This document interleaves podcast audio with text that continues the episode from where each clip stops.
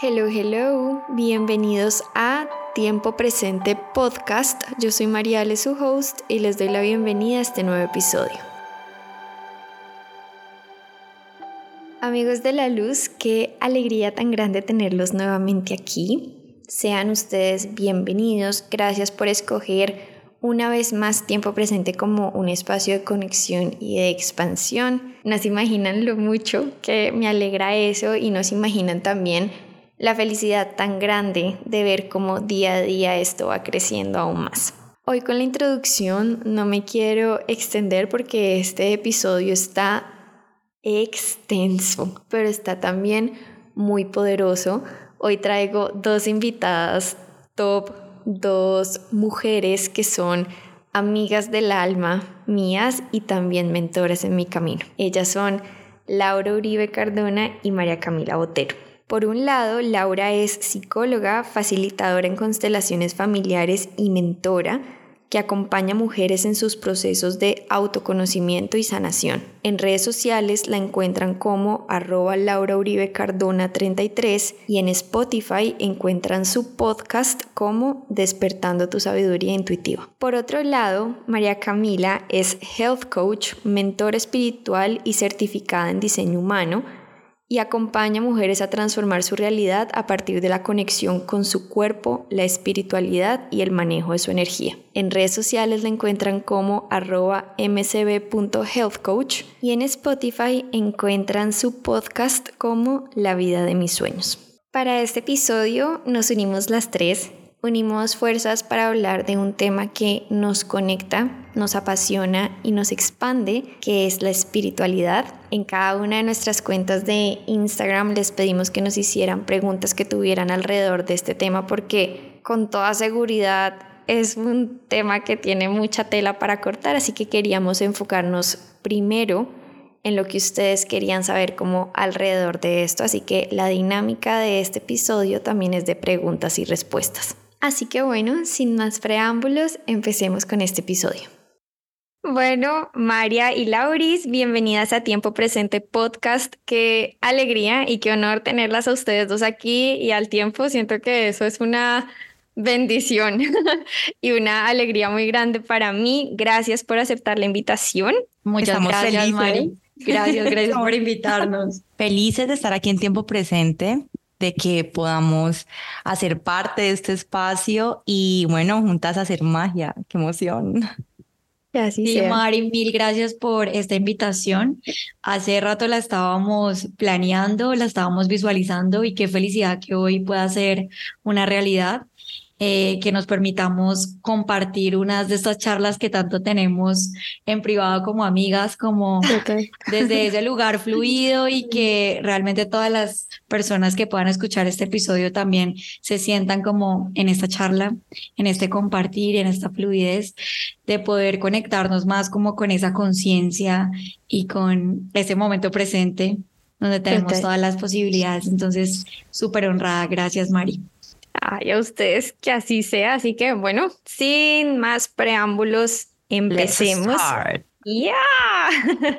y vamos a empezar por el principio y es dentro de las preguntas que nos hicieron, nos preguntaron cómo empezar en este camino. Wow, esa me encanta. Siento que el camino espiritual es un viaje finalmente a lo que el alma vino a encarnar yo creo que es el dicho que dice como todos los caminos llevan a Roma. Siento que el camino espiritual es exactamente lo mismo. Todos los aspectos de tu vida te llevan a reconocer que la espiritualidad es literalmente lo que une todas las partes de la encarnación de esta experiencia. Personalmente, voy a contar eh, como parte de mi camino sobre lo que significó ser un ser espiritual y o reconocerme como un ser espiritual, porque todos somos seres espirituales. Pero básicamente siento muy abreviadamente que cuando nuestra alma nos está llamando de pronto como con estos destellos de querernos entrar en este mundo del hacernos bien, más allá del bienestar, pero siento que el hacernos bien, el buscar las cosas que nos hagan bien a nosotras, que nos traigan paz mental, eh, nuestra salud emocional, nuestro, nuestro, nuestra conexión con nuestro cuerpo físico y todas estas cosas que literalmente es buscando en inicio un bien personal, tal vez un bien individual. Esto hace que te vaya desplazando poco a poco a reconocer esta parte espiritual de tu experiencia del todo. Y ya cuando pues nos encontramos en ese camino, ya en, en digamos como que en el recorrido de reconocernos y en la certeza de que somos seres espirituales, entra la otra parte más grande y más poderosa, que es el tema de reconocer que esa señal que sentiste individual al inicio era solo un llamado para reconocerte como un parte del todo. O sea, va más allá de el soy, soy espiritual porque yo quiero tener paz, porque yo quiero tener salud mental, sino que ese destello y ese llamado fue puesto precisamente porque viniste a ser un agente de cambio para el mundo entero. Qué lindo. Bueno, para mí realmente el cómo empezar es muy individual. Sin embargo, creo o por lo menos lo que me pasó a mí en mi proceso fue llegar como a mucho cuestionamiento interno, a muchas noches oscuras del alma, a mucha búsqueda de sentido de la vida, ¿sí? Como que normalmente a lo largo de mi vida me he considerado una persona que sobrepiensa mucho las cosas, que analiza mucho las cosas, inclusive desde que era muy pequeña. Entonces siempre me preguntaba mucho como que el porqué de muchas experiencias que resultan ser como tan duales en el mundo y que también vivía en mi propia familia, como la pobreza, la desigualdad, el caos, ¿sí? Como todas esas preguntas tan trascendentales siempre hicieron mucho eco en mí. Y realmente creo que cuando empezamos en esta búsqueda como de algo más trascendental, de tenerle más sentido a la vida, porque como decía acá, mi ser espiritual es recordar que ya lo somos porque somos seres espirituales, pero realmente como empezar en este camino de una búsqueda de trascendencia de sentido, eh, realmente se da también de mucho cuestionamiento interno, de muchas situaciones que puede que nos estén generando malestar, sufrimiento, y es donde uno dice, pues busco formas de autoconocerme, de comprenderme mejor, de darle sentido a lo que me pasa. Eh, y para mí realmente desde la psicología fue como buscar muchas respuestas a esas preguntas, a esos interrogantes, pero para mí no fue suficiente.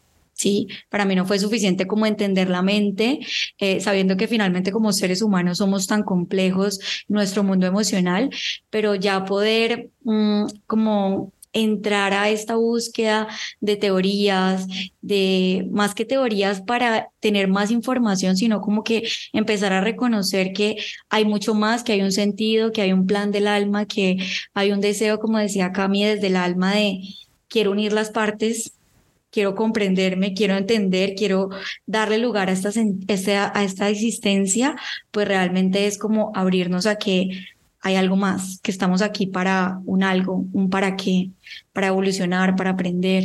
Y como lo dice Cami, para que en un principio sea para nosotros y por nosotros y que eso nos permita como caminar con otros y desde nuestro propio proceso poder iluminar el camino no de otras personas, sino que cuando somos un faro, pues estamos iluminando también a todas las personas que son correspondientes con nosotras. Entonces creo que el cómo empezar es, es muy individual, sin embargo es como un único fin, una única meta, un único propósito de realmente venir acá a experimentarnos desde un para qué. ¿Sí? Lo veo más como desde ahí. 100%, y yo creo que eso es como, como lo lindo, porque como que si las tres compartimos en este momento cómo llegamos a este camino espiritual, a este deseo como de, de, buscar como ese para qué, ¿no? Que decías, ¿no? Como ese sentido, esas respuestas a esas preguntas trascendentales, como que cada una tiene una forma. En mi caso particular fue a través de los cristales y de los ángeles. Yo soy de familia católica, estudié en colegio de monjas y algo que me parecía muy curioso es que yo siempre vivía muy conflictuada con la religión y con la iglesia, ¿verdad? Con la que crecí, con la que de alguna forma me impuso mi familia, porque ahí fue donde, donde me crié. Y tengo una anécdota que me marcó mucho, porque una vez en Facebook publiqué foto de un outfit, me acuerdo, y de caption puse On Sundays we do nothing, ¿cierto? Y un tío me respondió, los domingos son para ir a misa. Y me acuerdo que lo que yo le respondí a él fue como, pero yo no tengo que ir a misa para hablar con Dios. Para mí ya era un hecho de que yo podía hablar con Dios en cualquier momento. Yo no tenía la misa para decir, este es mi momento de conexión con Dios, porque yo estaba conectada a Dios en todo momento, en las mañanas y en las noches, cuando rezaba antes de dormirme. era como, hasta en los exámenes, ¿saben? Era como que yo sé, Diosito, que estás conmigo. Era como esa certeza de, como que no necesito ese espacio ahí para conectar con Dios. Yo siempre que Él está ahí y eso, o sea, como que a mí sí me generó como bastante conflicto y en la medida en que fui creciendo como en este camino, porque claro, ¿qué provocó esto? Que en un momento dado de mi vida yo decidiera alejarme de Dios y le hiciera como resistencia, pero porque veía a Dios como iglesia, ¿saben? Y luego entendí que mi raye era con la institución y con la religión, más no con Dios, porque como que él siempre había estado allí, yo siempre le había hablado a él e incluso como en esos momentos en los que yo dije como que ah, le estoy haciendo como un poquito de resistencia a eso, como que, que pereza la religión, perdón como por lo que voy a decir y quiero que los cristianos entiendan que no tengan nada en contra de ellos, pero hubo una época en la que yo decía, ah, qué pereza la gente cristiana, sí, o sea, era como que rechazaba mucho eso y me di cuenta que no venía desde el rechazar a Dios, sino como la idea con la que yo había crecido de lo que era Dios, pero miren que deep down en mi alma y en mi corazón siempre supe que Dios no estaba como allí, sino que estaba como en todo y luego entender que Dios estaba en mí, pues bueno, eso fue ya todo un cambio de, perspectiva y de, y de panorama.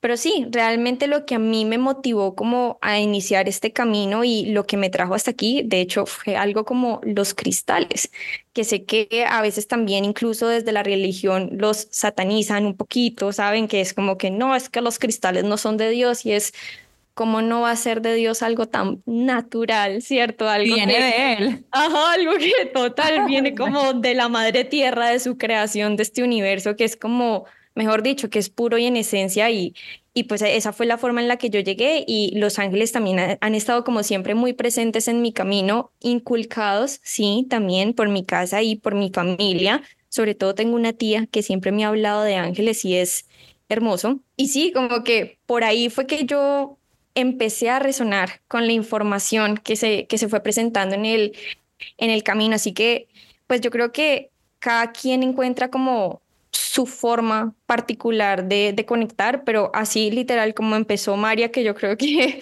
iniciaste con algo muy powerful, que fue como todos los caminos conducen a Roma, tal cual. O sea, cuando uno se encuentra en este camino es muy lindo porque es como, ¿cómo llegaste aquí? Y es como que hay muchas, hay como muchas calles y todas terminamos unidas como en ese mismo como vórtice y ese, y ese punto. Total, María, y mira que eso que dijiste me llegó literalmente como a conectar con justamente lo que yo sentí también como parte de mi proceso y es el rechazo a los dogmas. Mm. Sí, más allá como de rechazar obviamente a Dios, creo que cuando decidimos volvernos o no volvernos, reconocernos estos seres espirituales que somos eh, y entrar pues como en esta frecuencia de espiritualidad, siento que la mayoría de las personas podemos atravesar una confusión en el proceso como de que eh, quién es Dios, qué se supone que es Dios, eh, qué tiene que ver la religión con Dios y si entonces yo rechazo la iglesia o no quiero ir a la iglesia o si no me gusta ir a la iglesia, entonces estoy rechazando a Dios y el temor y demás. Y eso crea como un cierta como como, no sé, lo veo como torbellino mental porque empezamos a dudar, ¿no? También en ese proceso, como que hay un lapso en el que tú te desconectas de la iglesia, dudas de lo que significa Dios y finalmente empatas con lo que es Dios, que también dijiste algo muy hermoso, que es el reconocer a Dios, no fuera de nosotras, sino dentro. Y ahí cambia toda la experiencia con respecto a la religión y con respecto a reconocernos como seres espirituales, porque finalmente el reconocernos como seres espirituales significa que podamos entender, integrar y comprender que somos Dios. Yo lo hablaba mucho en mi programa de conciencia pura, que justamente, pues ya lo saben ustedes, cuando hacemos la meditación de la gran molécula divina que se esparce y se riega en muchos fractales y esas fractales somos nosotros. Y la gran molécula divina es Dios. Entonces, cuando se esparce una molécula en el espacio, las, los fragmentos de esa molécula son la misma molécula, ¿sí? Tienen los mismos componentes. Entonces, es exactamente ese el proceso en el que entramos a reconocernos como seres espirituales cuando sentimos a Dios dentro de nosotros y sentimos que no tenemos que hacer nada para merecer el amor de Dios y sentimos que simplemente tenemos que emprender este camino a experimentar nuestra propia vida para que Dios se reconozca en cada uno de nosotros. Total, Cami, súper lindo y la verdad que con lo que dices, eh, me llega algo que estoy experimentando justo en este momento y es que ahorita que les decía el cómo empezar, que venía, eh, el empezar mío fue muchas dudas, mucho cuestionamiento y poder buscar como una trascendencia.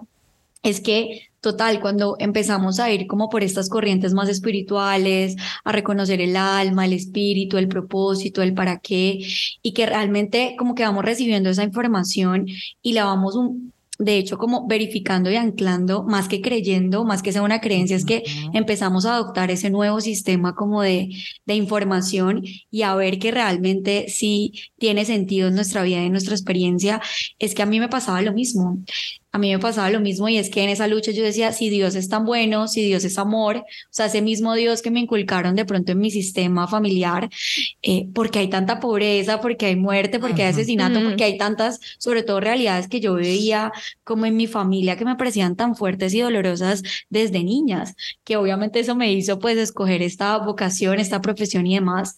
Entonces, como que yo vivía en una guerra casada, en esa búsqueda como de teoría para entender ese Dios. Y los últimos siete años he podido verificar a Dios en mí y para mí.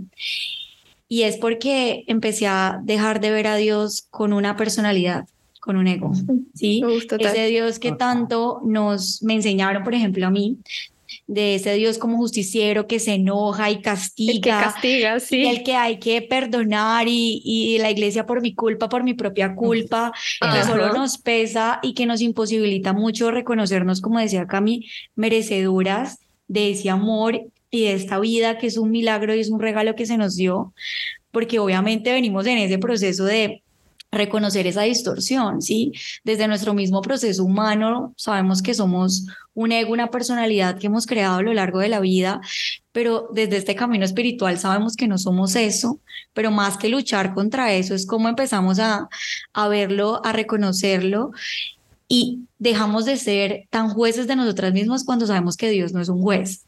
Total, o sea, cuando tenemos esa certeza de que Dios, esa energía, esa divinidad, no es el Señor de barba larga, que murió por nuestros pecados, que Jesús fue un maestro y demás, pero es como que murió por nuestros pecados porque somos indignos. Es algo que, por ejemplo, repita un montón mi mamá y yo digo como, wow, es, es empezar a, a integrar ese, e, esa, lo que dice Camila, esa pelea. Yo, por ejemplo, ahora voy a misa y no voy a misa por la institución como tal, sino porque es un espacio sagrado, porque ya me reconcilié con eso, pero antes era como, no, no voy a ir a misa porque no estoy como en ese catolicismo. Claro, te quedas con lo que te realmente ya sabes, porque ya tienes tus pilares claros y ya no te dejas como eh, de pronto contagiar con esa culpa que se maneja, sino como, ok, me quedo con lo bueno, me quedo con la conexión de Dios, porque al final del día eso es lo que buscamos cuando vamos a, a la iglesia, ¿no? Justamente eso que estabas diciendo ahorita del tema de las iglesias de los pecadores. Uf, me acuerdo tanto que estuve en una iglesia, inclusive una iglesia, fue aquí, la, la más impresionante para mí fue una iglesia en Miami, que llegué, era una cosa enorme, grandísima, inmensa, expansiva.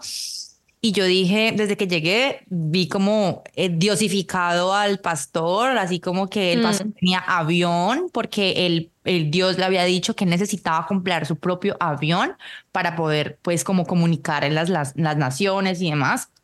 Y desde ahí fue como que, wow, pues, o sea, como que, no sé, eh, bueno, en fin, sin juicios.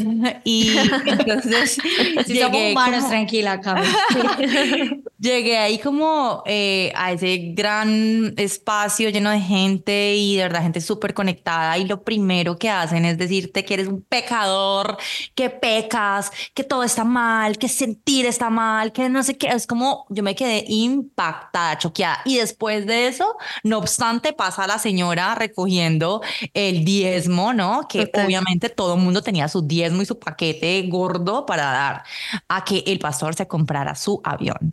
Entonces, como que, wow, como, como, como que esto para mí no, no tenía sentido realmente. Entonces, sí, comparto full 100%. Miren que esto no estaba dentro de las preguntas, pero es una pregunta que les quiero hacer a ustedes dos, porque me llegó ahorita y es como, qué loco, ¿no? Ahorita que estamos hablando de de Dios y cómo en algún momento de nuestras vidas como hubo rechazo hacia, hacia esa idea de Dios. Y eso es algo que me pasa a mí, es que a veces siento miedo de hablar como en público o, con muchas personas de forma como tan abierta de Dios. No sé si a ustedes también les pasa. A mí la verdad, antes me pasaba, pero más que como pena, era como como un tema de, de protección. Y creo que obviamente viene de mi crianza y es precisamente porque me hablaron de Dios pues como esta entidad con personalidad y demás, también muy bueno, pero que se enojaba. O sea, Dios como un papá, como el papá, como el papá de la crianza. Entonces, como que yo a veces decía, me tengo que un poco como guardar mis creencias, mis ideas, mis percepciones, porque, por ejemplo, mi en mi núcleo familiar, no van a ser bien recibidas, o sea, yo voy a ser como la rara, no está bien la o no hables así. Em, y de pronto con amigas más cercanas, ya cuando como que me abro cuando sé que son personas que están como más que piensan lo mismo que yo, que realmente estén como en el mismo proceso de, de cuestionamiento. Sí, porque no me gusta como entrar en, en disonancia. Sí, como que siento que más que me dé miedo, como que me van a rechazar de pronto con mi familia.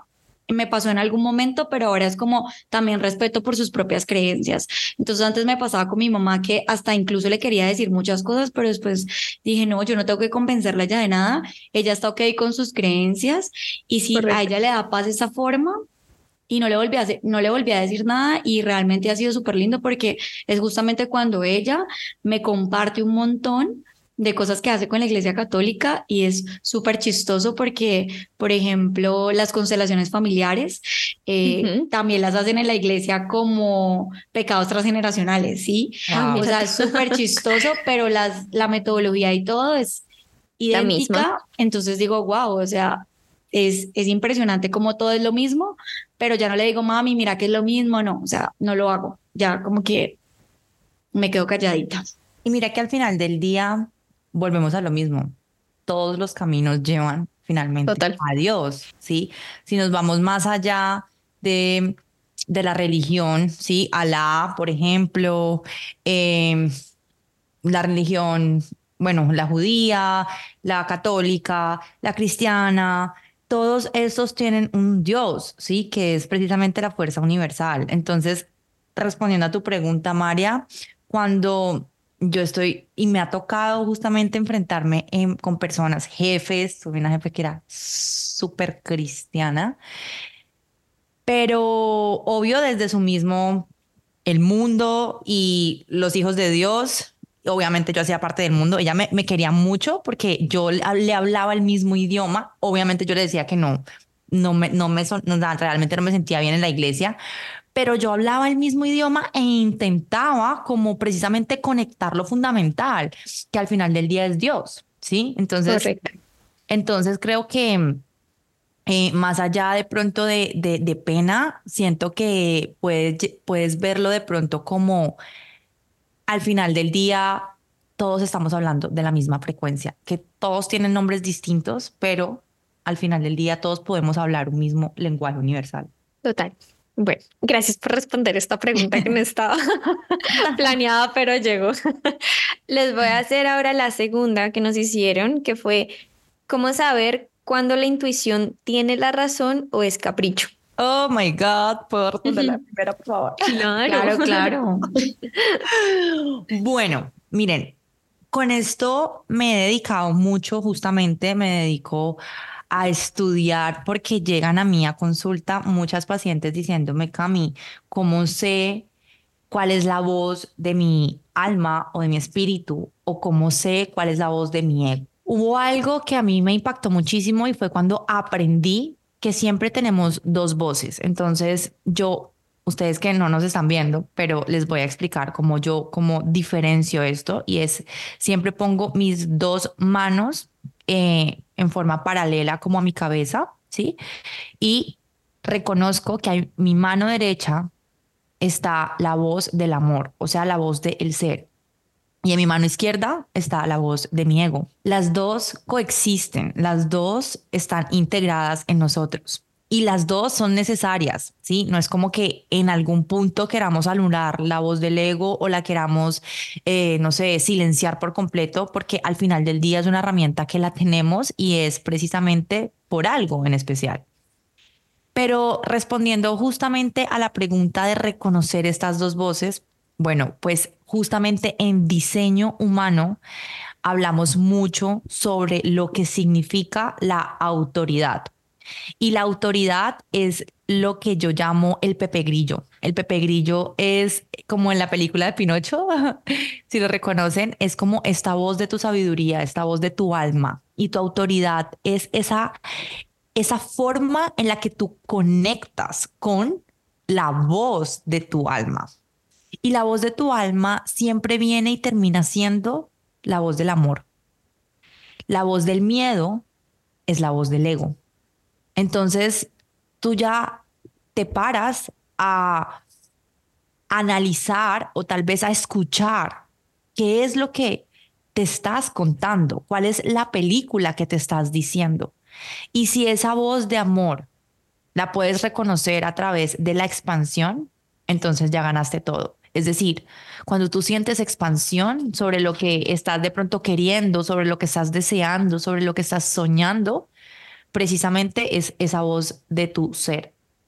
Y si sientes miedo, si sientes contracción, si sientes de alguna manera como, sí, como el cuerpo en, en lo contrario que sea algo bonito, algo expansivo, pues es esa voz del ego, que no quiere decir que no tenga que ser escuchada, también debe ser reconocida y también debe ser puesta en la mesa. Pero como les decía, esto se puede trabajar muchísimo a través de la energía, porque todos, todos tenemos además diferentes formas de reconocer esta voz. No quiere decir que la voz cambie para diferentes personas, o sea, la voz de tu ser, la, la voz del ser la tenemos todos, pero según tu energía, tienes una forma justa y única de reconocer esa voz. Así que además aprovecho aquí y los invito a que se lean su diseño humano y yo les puedo ayudar con eso. 100% recomendado, total. Bueno, eh, yo también veo esas dos voces que coexisten y yo las veo como eh, desde este proceso como de acompañar personas y en mi propio proceso eh, he podido identificar esta forma de ver ese reconocimiento del plan del alma a partir de comprendernos desde proceso de autoconocimiento como un todo unificado. Entonces, nosotros somos esa parte, ese espíritu, esa alma, esa conciencia superior, ese yo divino, como decíamos, una extensión de la divinidad, pero también somos un ego, una estructura de personalidad, también somos un cuerpo, una energía y demás, tenemos diferentes cuerpos, pero eh, ese ego representa como toda la información de todas las experiencias que hemos vivido, ¿sí? Entonces, ese ego yo lo explico, lo divido en dos. Hay un ego que es el yo adulto, que es el yo consciente, que finalmente viene como a experimentarse, es el que llega a esas noches oscuras del alma, es el que se cuestiona, es el que se confronta, es el que tiene resultados satisfactorios o insatisfactorios, que puede en un momento de la vida decir, esto me genera bienestar, esto me genera malestar, este patrón lo estoy repitiendo. Y hay un ego que es esa estructura frágil y vulnerable de nuestro yo, que es el niño interior. El niño interior así como el yo adulto o el ego adulto representa también como em, esa pureza, esa alegría de vivir, esa inocencia, ese amor incondicional, eh, pero también en su parte de sombra, ese niño puede albergar las heridas, las distorsiones, las creencias falsas, los mecanismos de defensa. Entonces, ese ego adulto empieza a verificar a partir de muchas situaciones lo que, lo que le genera malestar y sufrimiento. Y es el que empieza a buscar como esta necesidad de comprenderse, de entenderse mejor. Entonces, cuando nosotros nos enfrentamos a situaciones donde escuchamos esa voz del alma, esa voz de la conciencia, de la sabiduría y esa voz del ego, debemos ser muy conscientes que finalmente ese ego lo que busca es protegernos de todas esas experiencias y situaciones que vivimos que nos generan malestar y sufrimiento, las heridas emocionales, las carencias. Entonces hay un montón de miedos, de carencias que tenemos todos los seres humanos y por eso la voz del ego es tan fuerte, ¿sí? Por eso la voz, esa voz intrusiva, esos miedos son tan fuertes y a veces sentimos que nos dirigen. Y es porque necesitamos hacer ese proceso y esa toma de conciencia de escuchar, de escuchar esa, esa parte que puede ser como la observadora, para mí es la voz de la intuición, que puede escuchar incluso esos miedos, esos diálogos internos intrusivos y decir, ok, esto lo estoy sintiendo, esto lo estoy atravesando, pero no le puedo dar ese poder. Y es ahí donde, por eso decimos tanto el proceso de ser la adulta que lidera sus procesos, porque viene la adulta y dice, ok, soy consciente de esto, no lo censuro, no lo rechazo, lo reconozco, le doy un lugar. Y las formas en las que de manera más práctica yo reconozco cuando es la voz del ego y la voz de la intuición es porque el ego, esa voz del ego habla fuerte, busca protegerte, siente culpa, siente vergüenza, tiene miedo, sí, lo que decía Camila, sensaciones o el malestar que genera, te habla todo el tiempo del pasado, se, se preocupa todo el tiempo por el futuro, sí, se adelanta, no puede estar presente.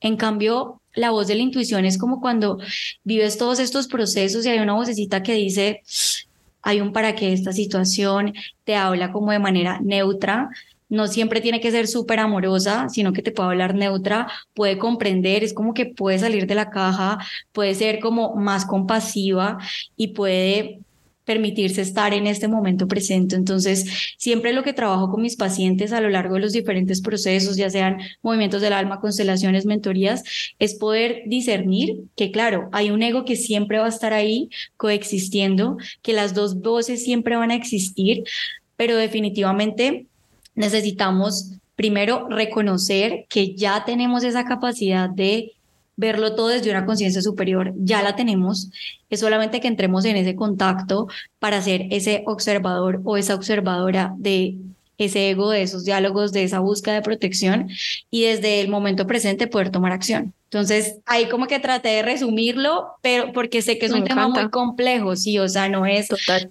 como tan fácil decir, sí, lo escucho y total lo que dice Cami, la autoridad en el diseño humano. Yo también que me hice la carta ha sido muy chévere que mi autoridad la siento en el cuerpo.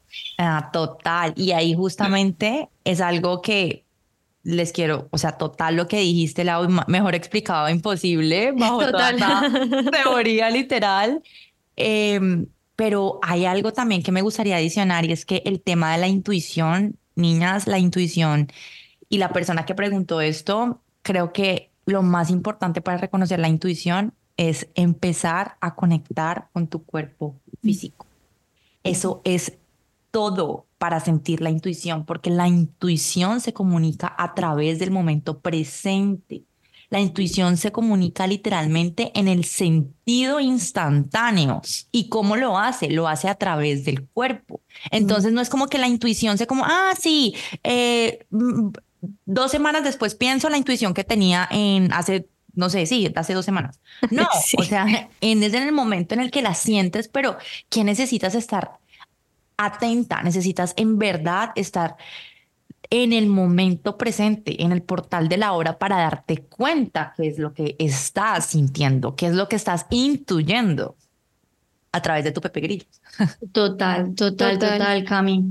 Porque mira que yo he hecho el proceso, lo estaba haciendo muy desde la mente y ahora que me he permitido anclar el cuerpo, bueno, con el conocimiento del diseño humano, que me di cuenta de mi autoridad, pero también como decir cómo se siente en mi cuerpo y es el ejercicio también de esas voces muchas veces ni siquiera somos tan conscientes de ellas porque ya están como tan instauradas que estamos pensando eso y ni siquiera somos conscientes de los que, lo que estamos pensando. Entonces, ¿qué más que poder saber cómo se está sintiendo nuestro cuerpo? Y qué emociones estamos experimentando y a veces incluso reconocemos la intuición también desde ahí y la voz del ego desde ahí. Puede que ni siquiera seamos conscientes de cuál es como la loca de la casa, yo también le digo así como esos pensamientos intrusivos, pero a veces es como que tengo una sensación en el cuerpo, en el pecho, en el estómago eh, y tengo una emoción. Y ahí también puedo hacer ese proceso de, de, empezar a discernir. Entonces, total, el, cuerpo definitivamente alberga toda, toda la información, también de todas esas experiencias, de todos los traumas y qué tan alejados a veces estamos de ese cuerpo, ¿no? Total, sí, yo creo que o sea, como que la invitación final aquí también es como al autoconocimiento y creo que como en cualquier, en cualquier proceso, porque naturalmente mi ego no me habla igual que como les habla, por ejemplo, el ego de cada una de ustedes. Y yo también cuando vi esta pregunta, yo dije, bueno, la respuesta es sencilla, pero a la vez compleja. Sencilla porque, claro, uno dice, la voz del ego siempre me va a hablar desde el miedo. Y ahorita, Lauris, que dijiste, la voz del ego grita, sí, yo he aprendido a identificar que cuando mi ego me está hablando, me está gritando, o sea, está como en ese, en, en estado de alerta, ¿saben? Y como a la defensiva, se siente como atacado. En cambio, la voz de la intuición me habla desde la certeza y yo creo que ha sido muy lindo uno también, pues para mí, en este camino, aprender cómo a, a prestarle atención a esas voces para diferenciarlas, porque yo creo que esto no sucede como de la noche a la mañana, sino que uno también se va entrenando para decir, uy, vení, o sea, ¿quién me está hablando a mí en este momento? Yo les contaba en el en el encuentro que hicimos el año pasado, ¿se acuerdan que lo dirigieron ustedes dos? Que como que por primera vez en mi vida ya había renunciado como a, mi trabajo y como que por primera vez en mi vida había tomado esa decisión que me daba miedo, sí, pero desde un lugar en el que me sentía muy sostenida, donde sentía mucha certeza y o sea, para mí eso fue tan nuevo como poder decir como, Dios mío, estoy a punto de saltar del abismo, tirarme al precipicio, pero lo estoy haciendo como con una certeza que ni yo misma puedo explicar, que no sé de dónde viene, que no tengo como una razón por decir así tangible. Total. Pero entonces sí, como que por primera vez sentía esto como desde un lugar tan sostenido que yo dije, wow, aquí me está hablando mi intuición, ya mi intuición me está diciendo que es el momento de saltar, como que ya no sentía un ego gritándome desesperado y también como de la defensiva y esto también lo he aprendido a identificar, por ejemplo, en mi relación con pareja, cuando Andrés y yo entramos como en estos momentos de discusión, yo pude identificar que en el momento en que yo me estoy sintiendo atacada y que tengo que salir a defenderme, es mi ego. Es como que le está hablando a mi ego, mi ego está escuchando y mi ego quiere responder. Y antes yo solía quedarme como muy callada, ¿saben? Como decir, es mi ego el que quiere hablar, entonces mutismo, ¿no? Me voy a quedar callada, no voy a decir nada. Y en el proceso, Andrés me pidió que no, que le dijera qué le estaba diciendo mi ego, pero desde el compromiso de que, ok, vamos a escuchar la voz del ego, pero para hacerla aparte, ¿no? Como para decir... desde la adulta. Exacto, vamos a dejar a la niña herida a un lado, al niño herido a un lado y vamos a atraer a los adultos a tener esta conversación y el por qué esa voz nos está diciendo eso, como que porque, porque esta niña se siente rechazada, atacada cuando realmente no es así. Entonces sí, yo creo que es como un tema de, de, entrenamiento y de autoconocimiento de uno y también como lo que decían ahora que me encantó de cómo se siente en el cuerpo.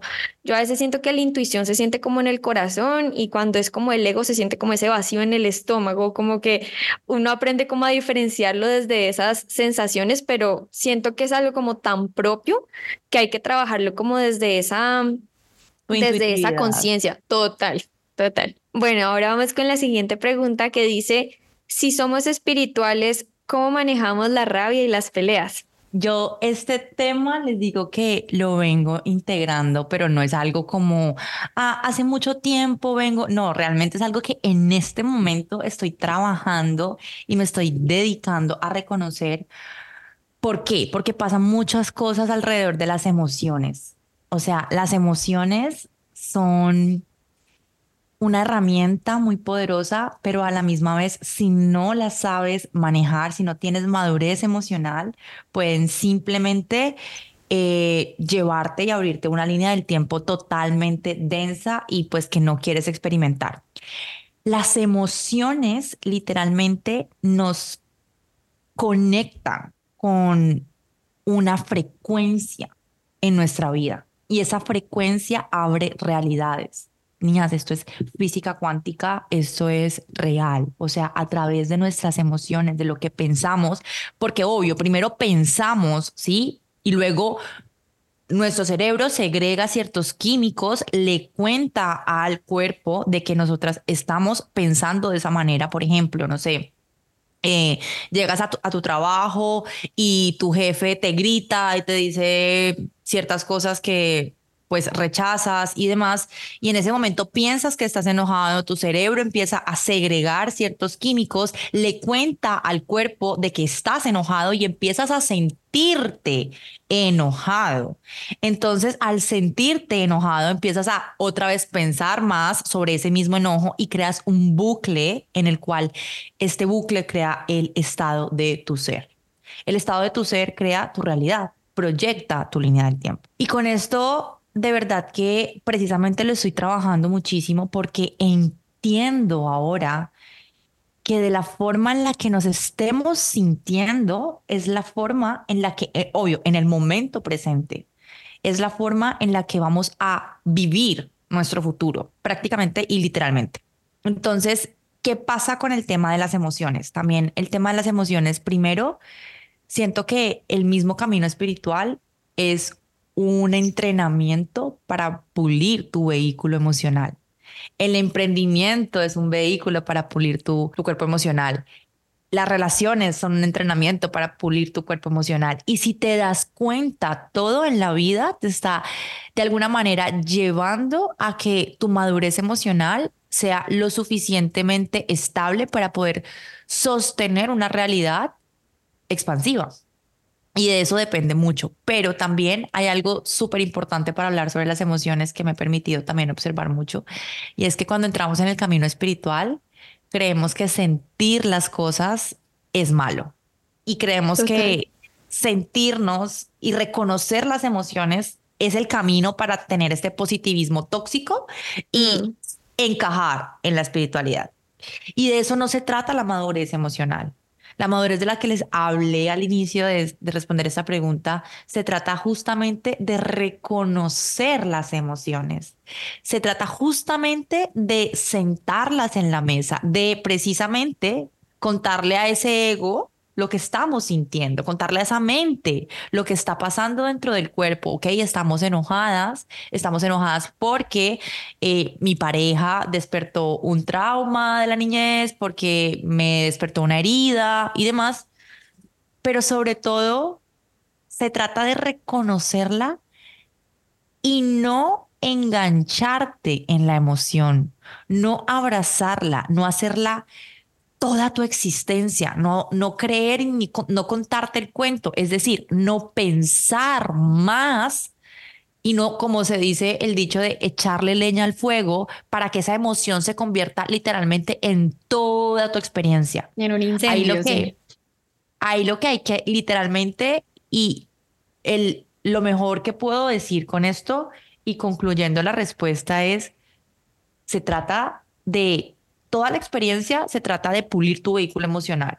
Y el vehículo emocional se pule reconociendo la emoción, sentándola en la mesa, pero trascendiéndola.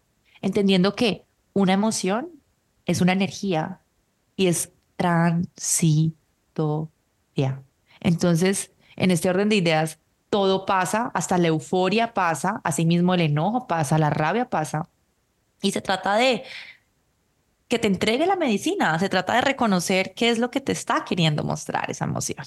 Total, Cami, ahí para complementar, porque lo explicaste súper. Súper bien, sí. Eh, total, sí. Realmente permitirnos sentir esa emoción es lo único que nos va a permitir liberarla. Y con todo lo que dijiste, solo para agregar el plus de, más allá de quedarnos comprendiendo la emoción, es permitirnos sentirla, también para dejar de idealizar los procesos, porque creo que como seres humanos y también desde el mismo proceso de crecimiento, todo lo hemos polarizado, todo lo vemos como bueno, malo, bonito, feo, fácil, difícil. Entonces, claro, una emoción agradable es súper fácil de experimentar. ¿sí? Pero como dice Cami, también pasa. Y una emoción desagradable, pues es muy difícil de experimentar.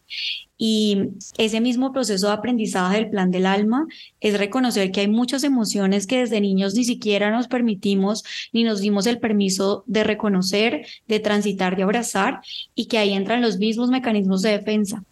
Es como, no puedo sentir rabia porque me puedo conectar como con ese trauma, con ese dolor, con esa forma que reacciono a través de la rabia. ¿Y qué pasa? Que muchas veces incluso cuando sentimos emociones tan desbordadas es porque hemos acumulado un montón de emoción, un, montón de esa misma emoción en muchos sucesos y es como que llenamos el vaso y ya el último chorrito pues se rebosa y por eso a veces reaccionamos de formas como tan inadaptativas y creo que a todos nos ha pasado o porque lo evito, lo evado o porque tengo miedo también de sobre reaccionar.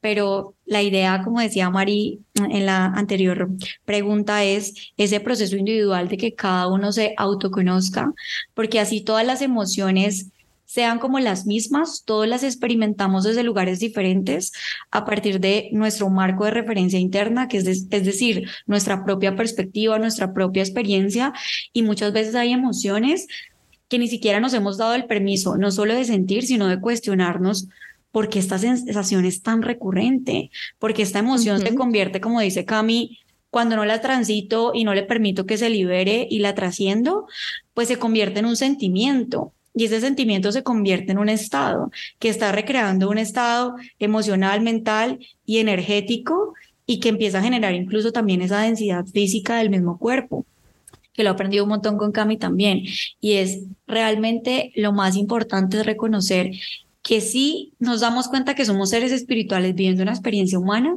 pero que siempre vamos a sentir, pero que nunca vamos a dejar de ser humanos, que el ego siempre va a estar, que las emociones van a sentirse, que las vamos a experimentar, que vamos a estar todo el tiempo viviendo realidades y experiencias que nos pueden generar satisfacción o, o no, y que al mismo tiempo todas esas experiencias nos están, como dice Cami, puliendo y que realmente rechazar una emoción es estar rechazando la misma experiencia. O sea, rechazar también una, un aprendizaje es estar rechazando la experiencia y la vida no lo va a poner las veces que sean necesarias hasta que realmente la podamos transitar, ¿sí? Total y cada vez que la transitamos, cuando vuelve, la podemos transitar desde otra perspectiva. Y ahí es donde vemos como la evolución y, y el ir como subiendo escaleritas en conciencia, pero no quiere decir que sentir rabia, por ejemplo, yo soy súper, súper emocional súper emocional, o sea, yo soy las tres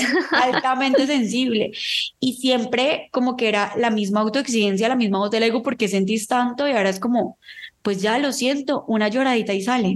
Siéntelo todo, total. Total, una lloradita y sale y ya después puedo ver el marco, pero entramos también lo que dice Cami, como ese positivismo tóxico de estoy todo el tiempo vibrando alto.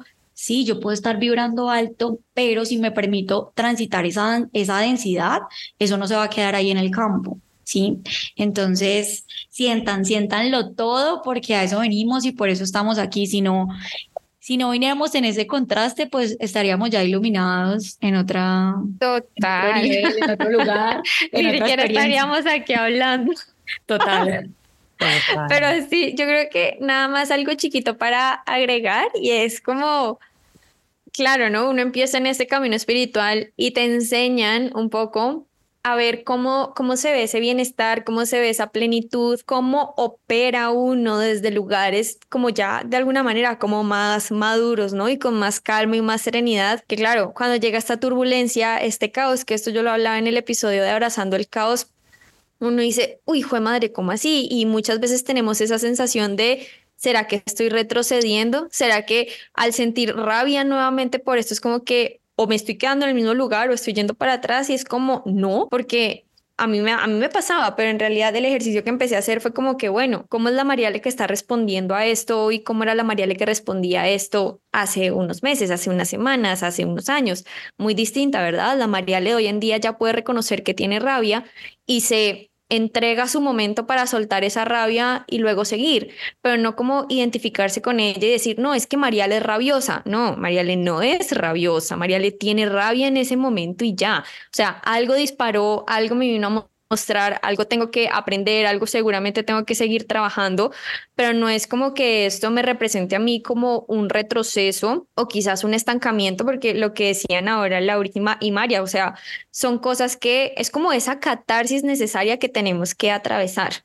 Es como hay que vivirlo, hay que sentirlo, porque si yo no siento la rabia, ¿cómo voy a reconocer en mí la calma, no? ¿Cómo voy a reconocer en mí como esa sensación de, uff, pucha, ya como que me liberé, como que nuevamente estoy como tranquila. Entonces, sí, no hay que dejar de lado también como esa falsa creencia de que cuando uno es como como que cuando uno se acerca a su espiritualidad y desea nutrirla, uno se convierte en un ser de luz, paz y, o sea, pacífico y armonioso 24/7, que no se puede enojar, que no va a decir ninguna grosería, que no se va a alterar, que no va a volver a sentir tristeza, porque es que, a ver, esto hace parte de nuestra humanidad. Y ahorita Laurisa hablaba como de los diferentes cuerpos que tenemos y es todos hacen parte de este universo, así que todos tienen que contribuir de alguna manera. O sea, todos se están complementando y yo creo que la espiritualidad lo que hace es que nos entrega como esas herramientas de alguna manera para gestionar esas emociones y de pronto no actuar desde la emoción, y desde como el ego, por ejemplo, queriendo lastimar a otros, sino más bien como, bueno, quizás qué es lo que me está mostrando esto de mí y que me está invitando como a, a, trabajar, que creo que esto es algo muy bonito que a mí me ha enseñado también este camino y es como el de dejar de buscar culpables y victimarios afuera, ¿no? Como que es que me quiere lastimar, me quiere hacer daño a mí y es como, no, más bien es la invitación como a hacerme responsable de, y bueno, pues ese es un cambio de perspectiva muy bonito, siento que me estoy yendo por una tangente, pero sí, para cerrar como esta pregunta, yo creo que es aceptar que esas emociones hacen parte de nosotros. Hay que transitarlas, por favor, no se las guarden porque eso lo único que hace es crear una bola de nieve o una bomba que en algún momento explota y explota de la manera pues menos agradable, no está mal sentir, o sea, es es humano y yo creo que de hecho es muy lindo uno poder decir como a mí me pasa, como decir siento rabia, sentarme a escribir, por ejemplo, tengo rabia por esto, por esto, me enoja esto, esto, esto, esto y resulta que cambio de página y es como ya se siente como todo más tranquilo, ya empiezo a ver todo de una manera más amable, como que ya empiezo a ver el amor en esa situación y es como, ah, bueno, ok, solo necesitaba como transitarla. Total, Mari, y ese es ese ejercicio que cuentas es básicamente ser la observadora, como escuchar la voz de ese ego, permitirle que sea y ya entra esa parte racional que lo que tú dices puede ver con conciencia y con amor lo, la, la, emoción y lo desagradable.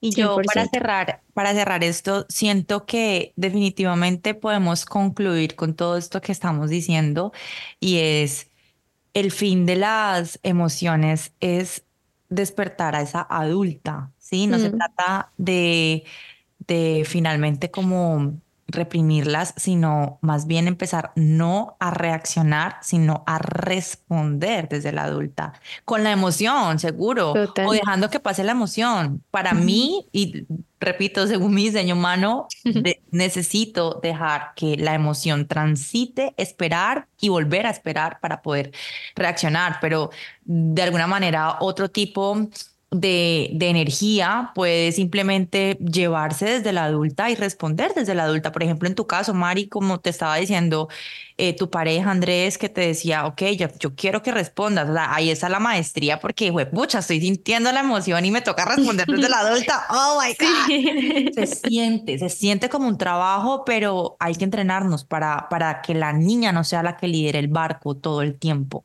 Total. Total. Bueno, vamos con la siguiente pregunta que dice, ¿cómo podemos poner límites? Bueno, yo creo que este es un trabajo también de autoconocimiento, porque todos tenemos límites completamente distintos. Em, podemos llegar incluso más allá de perdonar a comprender cosas distintas del otro y creo que esto ocurre pues básicamente en las relaciones Y algo clave es que reconocemos los límites transgrediéndolos.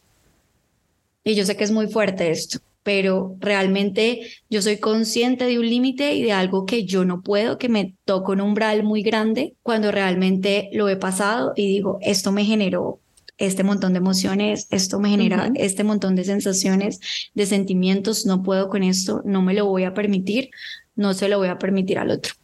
Pero entra también ese proceso de, de autoconocimiento donde realmente nos permitimos hacernos responsable, que justamente como hemos hablado tanto del adulto y demás, de hacernos cargos responsables, porque creo que también la información o la posibilidad o el acceso que tenemos ahora de recibir tanta información es como, esto es tóxico, esto es narcisista, este es, o sea, como que empezamos a polarizar, incluso autodefinir.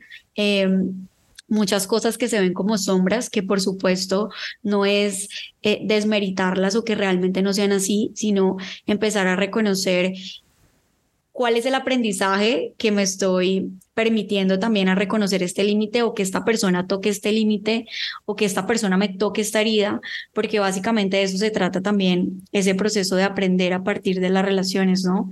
De vienen y me tocan los botones, justamente esas personas significativas, esos vínculos importantes, no solamente aplica para parejas, pero sí para relaciones muy cercanas, es donde nos damos cuenta de los límites, porque si se dan cuenta en las relaciones que son como más coloquiales, más tranquis, donde yo no realmente no me vinculo a profundidad, yo ni siquiera me doy cuenta si tengo que poner límites o no con esa persona. O puede que te pase que en este momento de la vida, y creo que a todos nos ha pasado, que uno sí se da cuenta de ciertos límites o cosas que repite con todo el mundo, patrones. Por ejemplo, yo antes no decía no a nada, siempre era como que con ese miedo de, ay, ¿cómo me van a ver? ¿Se van a, ¿Será que van a pensar esto y aquello? Y me di cuenta que eso me pasaba incluso con personas no tan significativas o con las que he creado vínculos tan profundos. Entonces, este tema creo que o sea, podría ser de un episodio completo. Tapa un episodio, sí. total, porque realmente ahora creo que hay mucha información, es como pone el límite y la gente que antes no le ponía el límite se va a enojar porque le pones el límite. Yo, he visto mucho esa frase y sí, pero tampoco es tan así porque también es un tema de co-construcción donde si yo me permito reconocer un límite, a veces también puedo decir, es que no permito esto en una relación de pareja. Por ejemplo, les voy a poner un ejemplo. Yo no, mi límite es que me alcen la voz, ¿sí? Y entonces yo digo, ese es mi límite, yo no tolero, yo no tolero esto, no te lo voy a permitir. Pero entonces viene ese proceso de autoconocimiento, no quiere decir que yo invalide mi límite, pero si yo soy la primera que alza la voz o todo el tiempo estoy gritando, Total. ¿Cuál es el proceso de toma de conciencia donde digo, me responsabilizo? Total, es mucho más fácil decir, ese es mi límite con una pareja o con una amiga. Pues es muy difícil que una amiga te esté gritando, ¿no? Pero es mucho más fácil que en una discusión de pareja donde se tocan más botones, pueda salir como el grito o alzarse la voz o que la conversación resulte más confrontante o que se pase de tono. Y es donde ese proceso es de mucha toma de conciencia. Pero lo primero que yo les podría decir es, hagan un listado de todas las situaciones donde sienten en relaciones que han pasado como un umbral de dolor, de malestar, de insatisfacción, cosas que les hayan dolido mucho, ¿sí? Que el otro haya hecho. Y ahí pueden decir, este es un límite. Y también el cuestionamiento, yo hago eso o conmigo o también lo hago para el otro. Y conmigo lo, digo mucho, sobre todo desde ese proceso de maternar a la niña interior, que también es otro tema, es yo soy la adulta, como que te voy a liderar, sí te voy a escuchar, te voy a maternar, te voy a dar amor, voy a acompañarte en tus emociones, pero yo también puedo decirle, hasta aquí llegas, o sea, tú no vas a dirigir esta conversación, tú no vas a dirigir esta situación. Entonces, eh, creo que sería la forma como de, de responder la pregunta, aunque me costó, me costó responder esta pregunta porque siento que es un tema muy amplio, pero sí, es como hacer un proceso reflexivo de todas las situaciones que te han generado malestar para llegar a esa toma de conciencia y desde ese lugar poder realmente decir, este es mi límite y lo voy a manifestar afuera. Me encanta, Lau. Amo esa explicación como tan de verdad como tan paso a paso sobre esto, porque personalmente les voy a confesar que el tema de los límites es algo que todavía me encuentro eh, trabajando en mi identidad actual.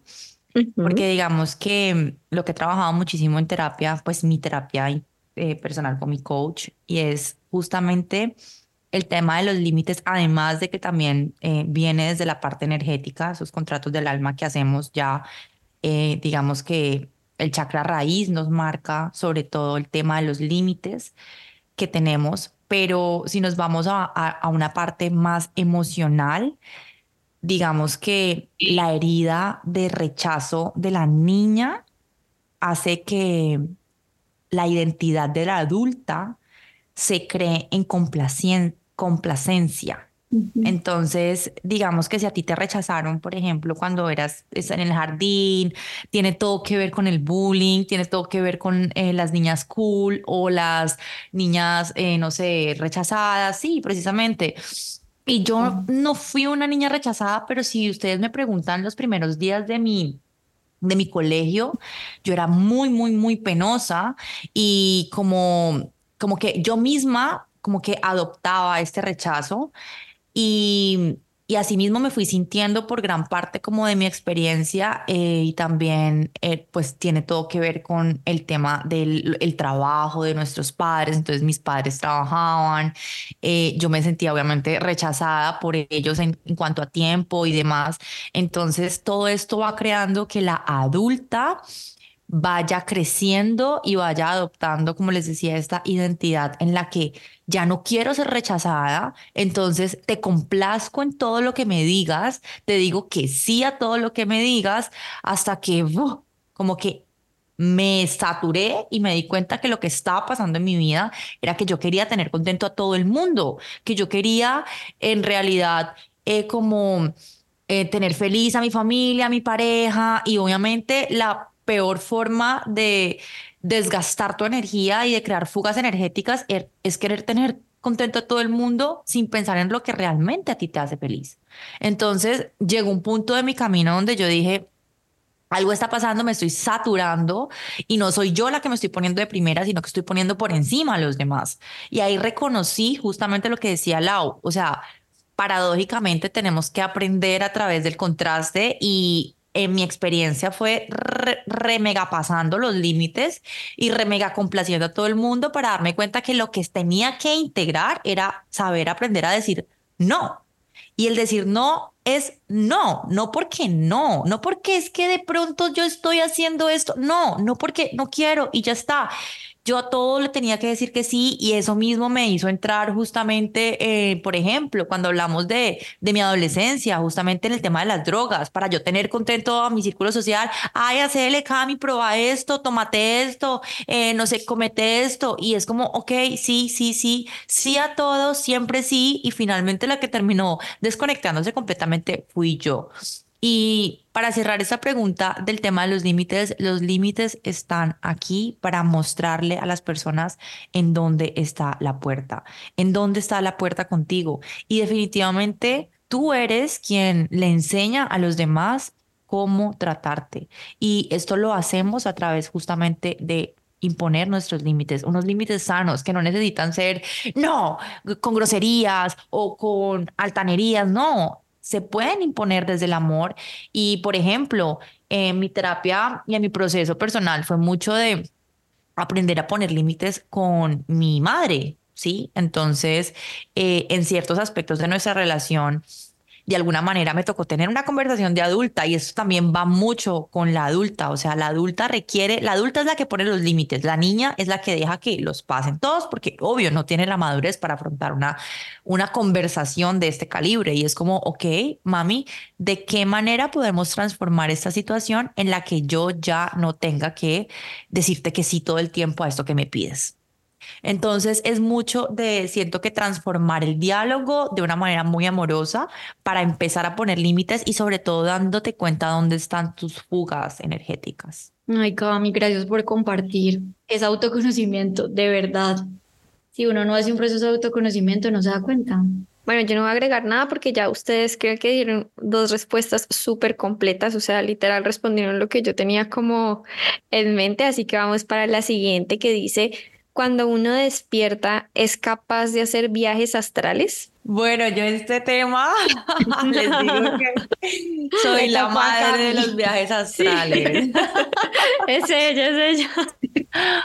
o sea, yo les digo que los viajes astrales, eh, mm, no sé, siento que de pronto hay mucha desinformación sobre el tema porque nos parece algo así como súper místico y súper mágico viajar astralmente, pero yo les digo a todas las personas que estén escuchando esto que realmente la mente, o sea, creo que tenemos primero, la, forma más sana sería entrenar la mente para comprender que un viaje astral se vive en una realidad totalmente diferente a la 3D. Porque eh, les digo esto como en serio por experiencia. Tuve mis primeras experiencias de viajes astrales a través de la droga. Entonces, digamos que al inicio eh, se sentía como, como lejos de la alucinación, lejos de que eh, estaba, no sé, alucinando y chorreándose las paredes. No, no, no, o sea, nada de eso. Yo viajé entre las dimensiones, o sea, literalmente, y eso fue lo que me hizo cuestionarme muchísimo sobre la realidad. Inclusive eso fue lo que me llevó a investigar, por ejemplo, sobre Einstein, sobre los científicos que hablaban de teorías que se salían de la religión. Inclusive a mí este tema fue el que me llevó y el que me introdujo a entender mucho más el tema cuántico, que tiene todo que ver con la espiritualidad. Entonces, en el momento en el que yo empiezo a vivir experiencias que hacen que mi, mi ser viaje entre diferentes dimensiones, cuando yo regresaba de esas experiencias, es como un shock, Sí, es como que yo no estaba preparada para eso, porque precisamente no lo hice desde el camino de la espiritualidad y luego queriéndome ir hacia el viaje energético, sino que entré teniéndolo desde la humana, desde la 3D, desde inclusive desde obviamente unas frecuencias que no eran las que las las que uno puede recomendar para tener un viaje astral placentero o armonioso o expansivo. Entonces, ¿Qué puedo decir sobre los viajes astrales? Puedo decir que eh, son experiencias que puedes vivir y que inclusive el mayor viaje astral es cuando estás dormido, por ejemplo. Ahí estás navegando en el astral, 100%. Y tiene todo que ver, por ejemplo, cuando tú te acuestas antes de dormir, cómo te programas antes de dormir y qué es lo que estás pensando y lo que estás sintiendo, porque eso mismo es lo que te va a abrir eh, la línea de tu viaje astral, precisamente en el astral. En el astral, ¿qué es el astral? El astral es el plano donde todo existe, es el plano energético en el que literalmente todo es posible, ¿sí? Entonces, digamos, cuando tú estás soñando, tú por eso puedes volar, tú por eso puedes imaginarte en París y luego te imaginas, no sé, en otro espacio totalmente diferente, porque precisamente es el plano donde el tiempo y el espacio no existen. Entonces, tú puedes hacer todo y puedes hacer todo todo el tiempo, inclusive. Entonces, es algo que, como te digo, no se vive bajo las reglas de la 3D. La 3D es otro mundo distinto con otras reglas distintas.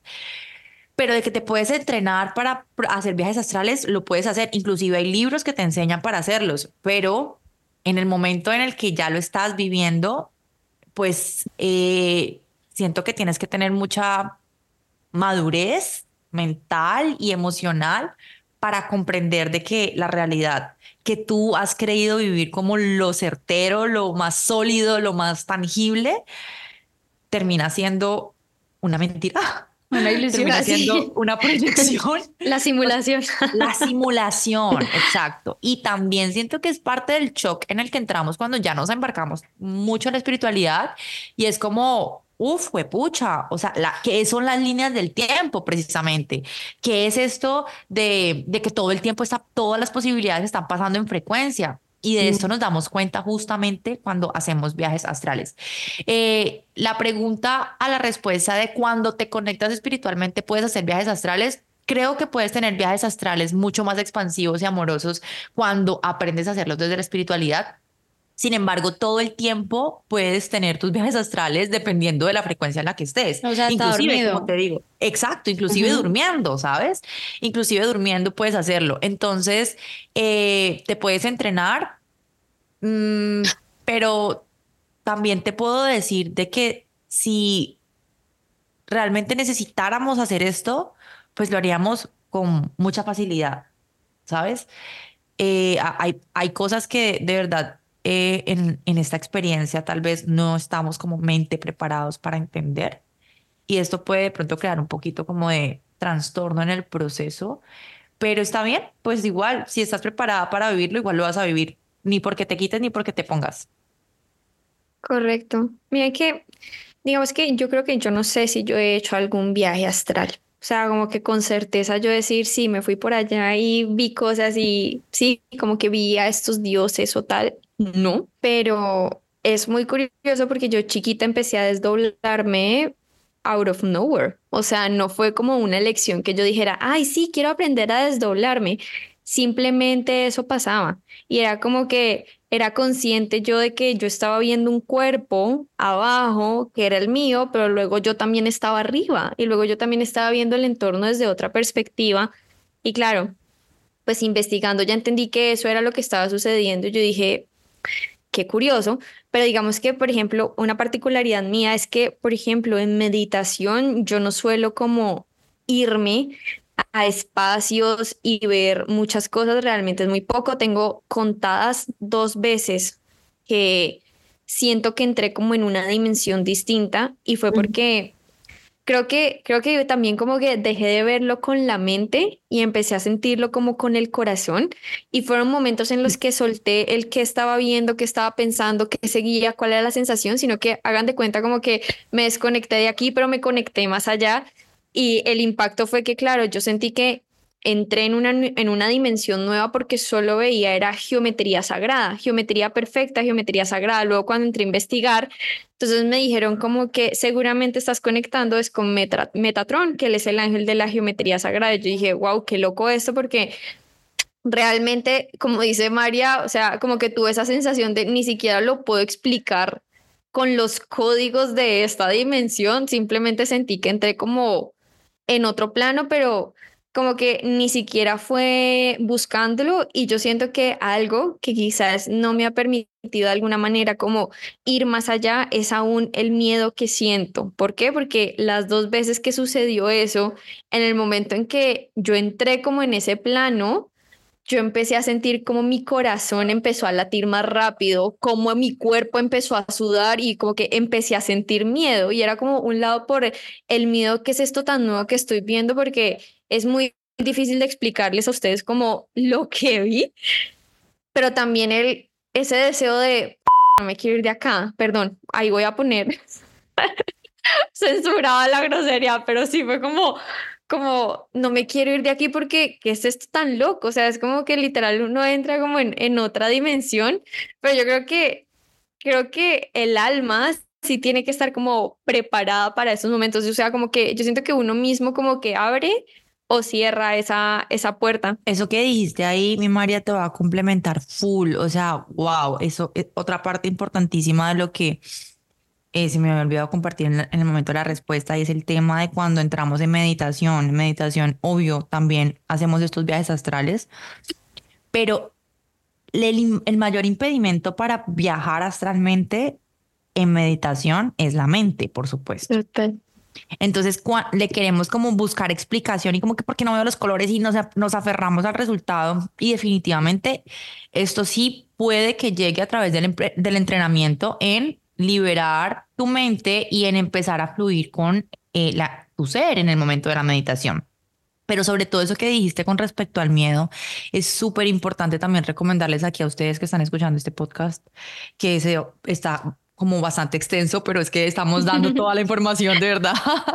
sí. Eh, y creo que lo más importante es que te protejas siempre a la hora de meditar. Esto siempre lo recomiendo. ¿Por qué? Porque en el astral, como les dije ahorita, están todas las frecuencias. No es como que solamente elijamos la luz o la oscuridad. Sí las elegimos a través de precisamente desde la frecuencia en la que nos estamos conectando con el viaje. Entonces, si tú estás entrando en meditación, lo primero siempre, siempre, siempre es siempre encomendarte a tus guías, a tus guías para que ellos guíen y protejan la experiencia de tu viaje astral porque también puede pasar de que en meditación, si no estás protegido y si tú entras en meditación desde una frecuencia baja, tú en ese momento te estás abriendo al astral.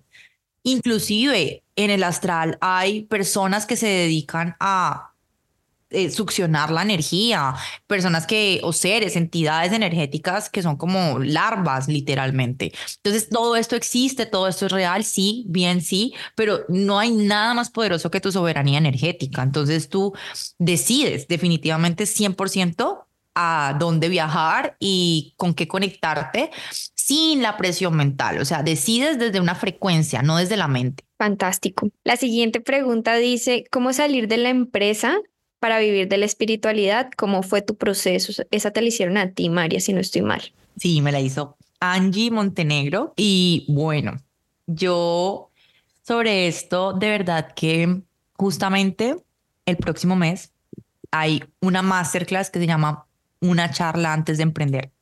Wow. Porque amo este tema, me inspira y me encanta enseñarlo y acompañarlo definitivamente creo que es el salto más poderoso en el espacio desconocido que podemos hacer en nombre a nuestra libertad, a nuestro amor propio y a nuestra abundancia. Entonces, em, la pregunta nos habla sobre cómo dar ese salto y confiar. Justamente, María, ahorita tú decías en el momento en que tú renunciaste a tu trabajo, dejaste lo seguro, se siente justamente como dar un salto al vacío. Pero es que precisamente en ese espacio vacío es que habitan y existen todas las posibilidades en frecuencia. Cuando estamos desde lo conocido, cuando estamos desde algo fijo, por ejemplo, como en mi caso que yo recibía fijo, fijo, fijo mensual, mi salario que era súper bueno, que las primas eran el 200% de mi salario. Y sí fue una, sí fue una decisión que llevó a cabo muchas negociaciones internas. Fue un proceso que no se hizo de la noche a la mañana. Pero lo que yo más puedo recomendar, pues así como a, así súper, súper a grandes rasgos, porque en, en, esta charla, en esta masterclass que vamos a tener en el mes de marzo, el último fin de semana, el último domingo del mes de marzo, eh, voy a estar explicando muy detalladamente cuál es el proceso que realmente no nos cuentan en, en como en estos, en estas charlas de emprendimiento y demás, pero que son tan necesarios a la hora de tomar esta decisión. Pero lo más importante es que tú construyas un sistema en el que tu sistema nervioso pueda sentirse en calma para tomar esta decisión. Y si bien siempre encontrar el tiempo divino, o sea, el tiempo divino se marca en el momento en el que ya estás listo para dar este salto.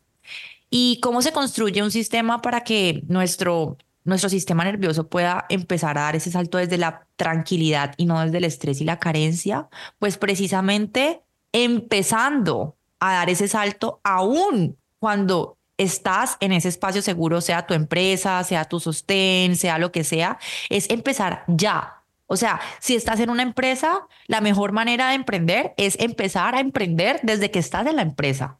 ¿sí? Empezar a no esperar a dar el salto y después decir, ay, bueno, aquí, ¿qué hago? No. O sea, la idea es tener tu plan, la idea es tener claridad. No significa tener un cómo lo voy a lograr, porque finalmente yo te digo, cuando tú tienes todas las respuestas, el universo vuelve y te cambia las preguntas.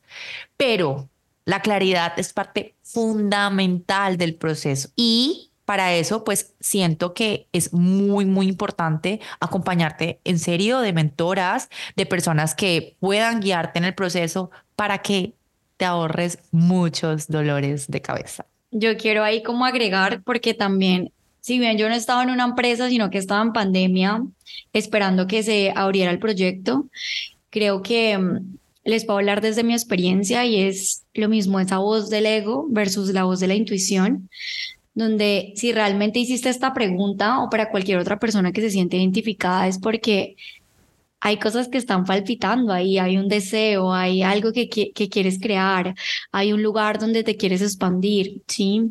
Em, no solamente en el camino espiritual, en cualquier cosa que signifique como salir de la falsa sensación de comodidad o de algo que Incluso a veces, muchas veces podemos querer algo y lo experimentamos y ya llega un momento en que ese ciclo ya se cerró. No es precisamente como siempre decir, estoy en el trabajo que no quiero, en el trabajo que odio. Puede que incluso tu trabajo te guste o esté asociado a lo que quieres, pero no sientes que puedas expandirte más, que puedas crecer más. Y a mí me pasaba eso porque yo si bien estuve en una fundación tres años donde realmente yo siento que hacía algo que quería hacer, ya sí sentía que que no podía como crear eh, más expansión, que había muchas cosas que quería hacer que pues precisamente estando dentro de la organización ya había límites, ¿sí? Pero una parte de mí sentía mucho miedo. Sí, yo decía, no, yo voy a crear mi propio consultorio eh, cuando tenga 40 años y en esa época tenía 25. Entonces, en ese momento donde di ese salto al vacío, como dice Cami, yo ya tenía eh, un comienzo. Es decir, yo ya tenía una cuenta de Instagram, por decirlo así. O sea, ya tenía una cuenta de Instagram donde compartía desde que me gradué, porque ese era mi deseo, compartir, compartir información, eh, poner al servicio también mis propias comprensiones. Y tenía muchos miedos y muchas creencias limitantes al respecto, pero obviamente en pandemia fue ese momento como es el momento, ese salto al vacío y ya actuar obviamente con más tiempo, las condiciones, los momentos, pero ha sido todo un proceso de cinco años en el que todo el tiempo he tenido que desaprender y como dice Cami, realmente el podernos permitir estar en grupos contenedores energéticos, tener un mentor, una mentora que nos permite también expandir más ese campo de posibilidades, porque muchas veces nuestra mente, nuestro ego siempre va a querer lo seguro, siempre va a querer eh, lo que dice Cami, cuando tienes todas las respuestas, llegan los nuevos interrogantes, quiere responderse a todo, quiere tener el paso a paso y claro que sí es muy importante la determinación, la disciplina, el tomar acción, el despertar esa adulta, esa energía masculina que dice, ok, este es el paso uno, pasito a pasito, y necesito tener como un norte claro, pero más que un norte que se vea como una meta final, es como, ok, yo quiero salir de este espacio, yo quiero expandirme más, yo quiero otra realidad, pero eso va a requerir siempre pasitos y pasos más allá de pasos gigantes, pasos sostenidos y dirigidos. Y es mucho más fácil hacerlo cuando estás con un acompañamiento, cuando estás teniendo un espacio de contención, cuando estás siendo consciente de esos miedos, de esas limitaciones, de esas creencias, porque muchas veces conscientemente queremos muchas cosas, pero obviamente nos autosaboteamos en el proceso porque todo lo que está inconsciente es lo contrario. Y es como no podemos crear esas nuevas realidades, entonces es muy importante esos espacios que nos permitan. Y digo, más allá que sea el terapeuta, que sea el mentor, que sea el espacio, es porque realmente ahí te permites entrar en conciencia de ese inconsciente. Y a veces no lo hacemos con nosotros mismos, que incluso sería más fácil, ¿no? Como decir, todos los días me voy a levantar y voy a escribir y voy a hacer journal y voy a ser consciente que eso es maravilloso, pero pocas veces lo hacemos nosotros solos. Necesitamos iniciar procesos para después seguir nosotros con ese hábito de eh, ser conscientes de nuestro inconsciente.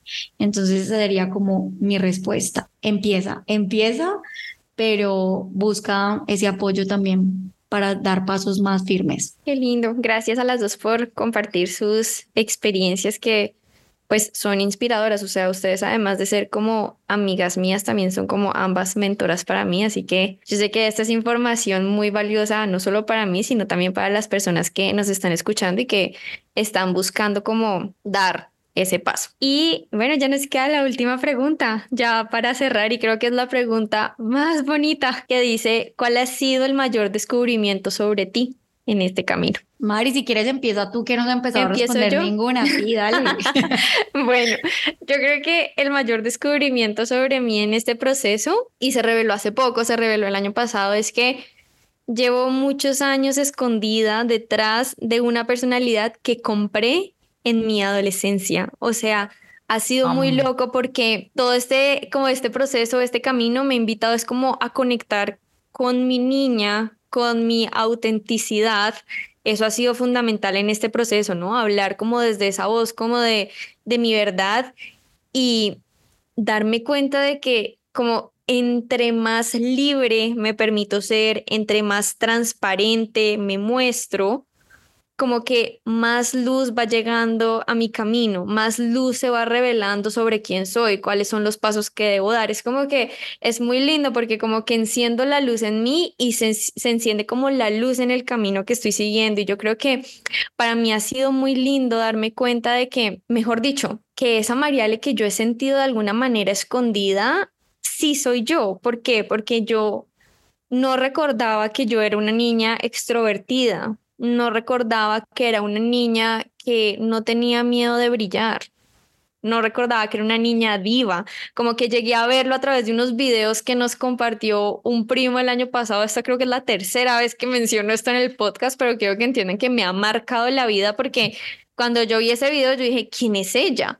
Cuando mi novio vio ese video, me dijo, ¿quién es ella? Cuando mi hermano vio ese video, era como, ve, yo no me acordaba que vos fuera así. Nadie. O sea, si alguien se acuerda, son las personas adultas que me acompañaron en ese momento de mi vida, ¿sabes? Y cuando le pregunté a mi papá, él me dijo, claro, tú eras así, como que de un momento a otro te quedaste muda, como que te apagaste y creo que pues ninguno de mis papás como que en ese momento, obviamente pues desde su, ignorancia dijo como que algo le pasó a ella, ¿no? Como que de pronto algo ahí por trabajar, que pasó como con ese fuego, con esa chispa que la acompañaba.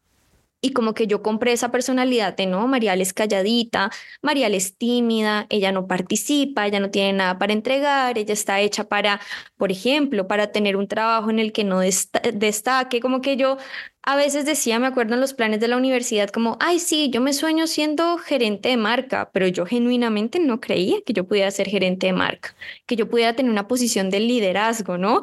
Y qué loco, porque incluso en nuestra sesión de Human Design salió la palabra liderazgo por ahí, yo, ¿qué? ¿En serio? no lo puedo creer, pero sí, era como conectar con esa niña, con esa María, le fue como, wow, ella siempre ha estado ahí, siempre ha querido salir y como que en este momento de mi vida, como conectar con ella es como lo que ha traído de alguna manera esos resultados tangibles y siento que es lo que ha puesto como luz en mi camino. Entonces yo creo que el mayor descubrimiento sobre mí es que, que en parte creo yo también es que las respuestas siempre han estado en mí, que esa mujer que yo decía que yo quería convertirme, no, es que no me voy a convertir en ella, es que ya lo soy, es que siempre estuvo ahí, como, o sea, como que creo que eso ha sido como lo más lindo y lo más significativo que he descubierto en este camino de de la espiritualidad y de desarrollo personal y crecimiento interior. Wow, Mari, qué hermoso. Para mí es que puedo serlo todo. Me encanta. Y lo que yo quiera cuando sea y cuando lo decida, porque justamente este fin de semana que fui a un evento, pues como participante y que no tenía como amigas ni fui con nadie así como conocido, fue muy chévere porque estuve conmigo y eso que eran como 120 mujeres. Entonces, realmente me permití tener un proceso de introspección donde fui consciente de algo que ya venía o he venido trabajando a lo largo de la vida y es que desde esa misma niña y desde esa misma personalidad siempre busqué encajar. Sí, como que siento que un poco me camuflaba en muchas, en muchos espacios. Siempre fui la más extrovertida, mm, niñez, adolescencia, la que tenía más amigos, la que hablaba con todo el mundo, la que todo el mundo conocía. Y una parte de mí había creído que era súper segura. Sí, ya como de los 20 en adelante que empecé a tener tantos cuestionamientos, tantos procesos también de autoconocimiento, de permitirme mirarme, revisarme, me di cuenta que muchas veces no, no me permitía hacer mi esencia porque todo el tiempo me estaba moldeando a los entornos y a los lugares y a las situaciones. Entonces finalmente conocerme fue un gran proceso porque fue realmente reconocer que no me conocía, sea, que realmente muchas cosas no sabía si realmente me gustaban y más allá de hablar de lo mundano, lo terrenal, como que yo decía, yo soy súper sociable, me encanta estar con un montón de gente, eh, me encantaba rumbear, tenía un montón de amigos, amanecía con ellos, ¿sí me entiendes? Pero después voy a darme cuenta que eso no me gustaba, entonces yo me cuestionaba mucho y decía, pero porque si antes me gustaba tanto, listo, el cambio, pero me daba cuenta que muchas veces, y ahorita que hablábamos de límites, yo no quería ciertos espacios, pero lo hacía simplemente por seguir encajando, por ser la aula que todo el mundo quería, la aula que todo el mundo amaba, eh, o la amiga de todo el mundo, cuando pues ya adulta, fue que incluso a los 20 me empecé como a retraer y alejar y a volverme súper ensimismada. Y yo decía, vení, pero ¿por qué tengo como estos contrastes tan marcados? No me siento ni en un punto medio, pero todos estos años me han servido para darme cuenta que puedo ser en un momento, si en un momento quiero socializar y puedo ser la más extrovertida, perfecto, en ese momento me nació, desde ese momento como de presencia conmigo misma, y si en un momento realmente simplemente quiero estar sola conmigo misma, pues lo voy a hacer, ¿sí? Y no tengo que hacer nada y no tengo que verme de ninguna forma, que también ha sido un tema súper profundo. De un tiempo para acá, incluso mi cuerpo ha cambiado, me he sentido diferente con Mari, que hice el proceso de de estilo auténtico con Cami que dice conciencia pura, de este volver a mi cuerpo, volver a conectar conmigo misma en todos esos niveles ha sido incluso un proceso de descubrimiento. Entonces, más allá de contarles toda la historia, sí, es como básicamente decir, puedo hacerlo todo en todo momento, cuando quiera, cuando lo necesite, porque finalmente en esencia lo único que soy es una extensión de la divinidad.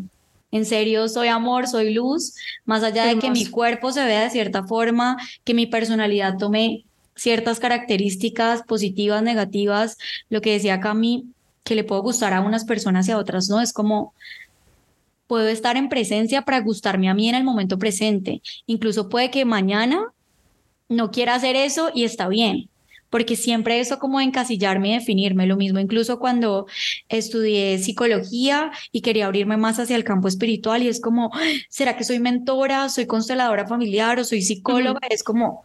¿Qué soy, no? Me tengo que clasificar. Sí, tengo que definirme en un rol y en un rótulo. Una etiqueta. Puedo ser psicóloga cuando tenga que ser psicóloga, puedo ser mentora cuando tenga que ser mentora y puedo ser consteladora cuando tenga que ser consteladora, incluso para las mismas personas que me llegan. Entonces ha sido un despertar, porque creo que este fin de semana fue muy crucial, donde sentí muchas inseguridades, muchos diálogos internos intrusivos, mucha comparación con el entorno y fue como estar todo el tiempo en esa en ese contacto con lo que me estaba diciendo y salir de ahí como mucho más elevada en el sentido de que todo eso lo pude observar y quedarme con lo que tomo. También incluso de las inseguridades, los miedos, las carencias y lo que obviamente uno le vergüenza contar, ¿no? Y que incluso ya puedo llegar a hablarlo con mi pareja y decirle, ve, mira que me pasó eso y él como que, ¿en serio? O sea, antes me lo guardaba y me lo guardaba y es como que lo suelto porque pasó y ya. Hermoso. Miren que justamente, niñas, es muy sincrónico como las tres estamos en ese mismo descubrimiento como puntual, básicamente es como una misma línea y termina siendo, yo concluyo con que mi descubrimiento más maravilloso en este camino es darme cuenta y reconocer que soy Dios en acción. Hermoso. Y literalmente resume absolutamente todo lo que ustedes dijeron, Al ser Dios en acción es permitirme serlo todo, es permitir simplemente experimentar esta vida como yo me la quiera vivir, porque al final del día es Dios decidiendo por mí, es Dios decidiendo si me pinto el pelo de este color, si me lo corto, si soy así, si soy así, si me visto de alguna manera o de cierta otra, porque al final del día es Él queriendo probarlo todo a través mío. Y qué rico darnos cuenta de que la vida no era lo que nos habían contado, sino que es lo que nosotras nos queremos contar sobre la vida. Así que también comparto muchísimo el punto de ustedes y, este ha sido mi descubrimiento. Hermoso. Ay, me encanta. me encanta todas literal como en esa misma página. Bueno, girlies, entonces pues nada, antes de cerrar el episodio, saquemos los mensajes para las personas que nos hicieron las este preguntas. hasta este punto del camino que yo sé que si se quedaron hasta aquí es porque mm. de verdad estaban necesitando esta información, este recargo de, de data de espiritualidad, que créanme que igual lo necesitamos en el proceso para sostenernos en un mundo que nos quiere o de alguna manera está diseñado para hacernos olvidar de todo esto. Entonces, tuve tres personas, eh, tres mujeres que eh, en inicio la dinámica era para que solamente la primera de cada una de nosotras pues les, les un mensajito, pero eh, yo no entendí muy bien mi dinámica. Entonces, fueron mis tres primeras personas, así que igual se los prometí, se los voy a dar por supuesto que sí. Entonces, en este momento estoy preparando para eh, sacar el mensaje a Angie Montenegro y es la energía que en este momento está siendo llamada a integrar en esta línea del tiempo de tu experiencia. Y Angie te sale la carta del el perdón. El perdón como portal para reconocer todo lo que es, el perdón para reconocer el presente y el perdón para reconocerte a ti como la creadora de tu experiencia, sin culpar a los demás, sin culparte a ti misma, sino ubicarte en un estado de presencia y de adulta nuevamente. El perdón finalmente hacia algo que esté alrededor tuyo, confrontándote de alguna manera, puede ser tu misma capacidad de decidir como adulta por ti misma. Entonces, es la energía que en este momento está siendo llamada a integrar en tu corazón, pero sobre todo el perdón inicia con nosotras. Y ya después de que aprendemos a perdonarnos, somos capaces de empezar a perdonar a los demás. Y como la frase típica que hemos escuchado, pero tiene tanta certeza y tanta veracidad, y es que el perdón es para nosotros mismos al final del día. Entonces, espero que este mensaje te haga sentido, mi Angie. Y sigo con Lina Correa. Y Lina, te sale la energía de fluir. Así que, ¿a qué te estás resistiendo, querida? ¿Qué es aquello que te está confrontando tanto, que te está haciendo creer que estás limitada, que te estás haciendo y te está contando la historia de que la contracción es lo único que hay en la experiencia. Yo te quiero decir algo importante en este momento. Si estás sintiendo que estás estancada o que si estás sintiendo que las cosas se están poniendo difíciles. Y la mejor manera para aprender a fluir es aceptar la realidad que tienes enfrente a través de la neutralidad.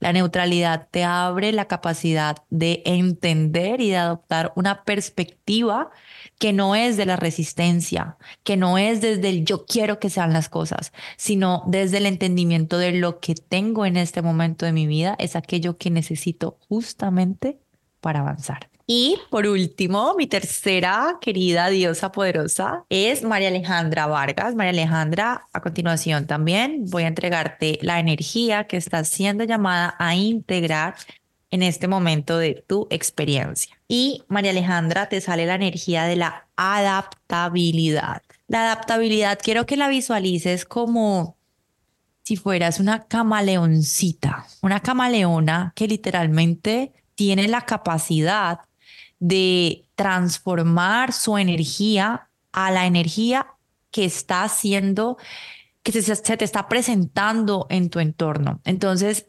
tiene también mucho que ver con esta energía de fluencia, porque cuando eres capaz de adaptarte a un espacio, cuando eres capaz de adaptarte a una nueva situación, Eres capaz de expandirte, porque nosotras cuando pedimos expansión estamos pidiendo cambios. Cuando nuestra alma está en esta búsqueda del crecimiento, inevitablemente necesitamos de verdad soltar cosas de nosotras, dejar morir muchas otras y también adaptarnos a estos nuevos cambios. Entonces, el cambio es lo único seguro que tenemos como parte de nuestra experiencia.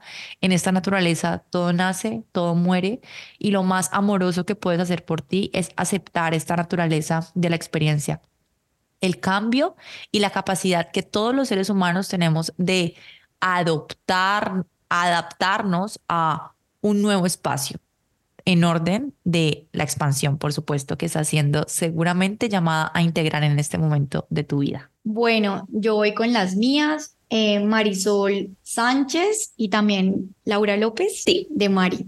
Entonces, bueno, para Marisol vamos a recibir un mensaje del alma, este es un oráculo del alma, un mensaje del alma que tu alma necesite en este momento. Bueno, sale la carta de juega, divierte, celebra la vida, no seas tan seria. Y creo que esta carta nos conecta mucho como con esa esencia de la niña en la parte de luz. Desde adultas también aprendimos a tener máscaras, identidades, formas de ser, de relacionarnos, también desde ese propósito de encajar, ¿sí? De ser vistas, de ser reconocidas. También que te conectes con esa niña desde la posibilidad de jugar, de divertirse, de estar presente, de maravillarse ante la vida. Muchas veces, a veces hay situaciones o eh, todo se nos vuelve paisaje. A veces hay situaciones que son difíciles, nos confrontan, pero a veces hay cosas que tenemos todos los días, como la posibilidad no solamente de levantarnos, respirar, agradecer, sino también en tu vida cómo puedes jugar más, más allá de irte a jugar literalmente a todas las posibilidades que tienes hoy, cómo, cómo puedes divertirte, cómo puedes conectarte con el ahora. Y algo muy lindo es que puedas preguntarte qué te gustaba de niña, cuando eras niña, qué te gustaba, qué disfrutabas y te conectes como con esas acciones. Ahora vamos con la cartica de Laura López. Libérate de tus ataduras. Desecha antiguos patrones y compromisos de tu alma y tus vidas pasadas. La usé que esta carta parece muy fuerte, pero es realmente una posibilidad de cambio. No sé si en este momento estás pasando por situaciones de ser consciente de muchos patrones y eso puede que abrume, que genere mucho malestar, mucha confrontación, mucha contracción y al mismo tiempo también mucha resistencia a abrirnos a ver qué es lo que tenemos que soltar y transmutar.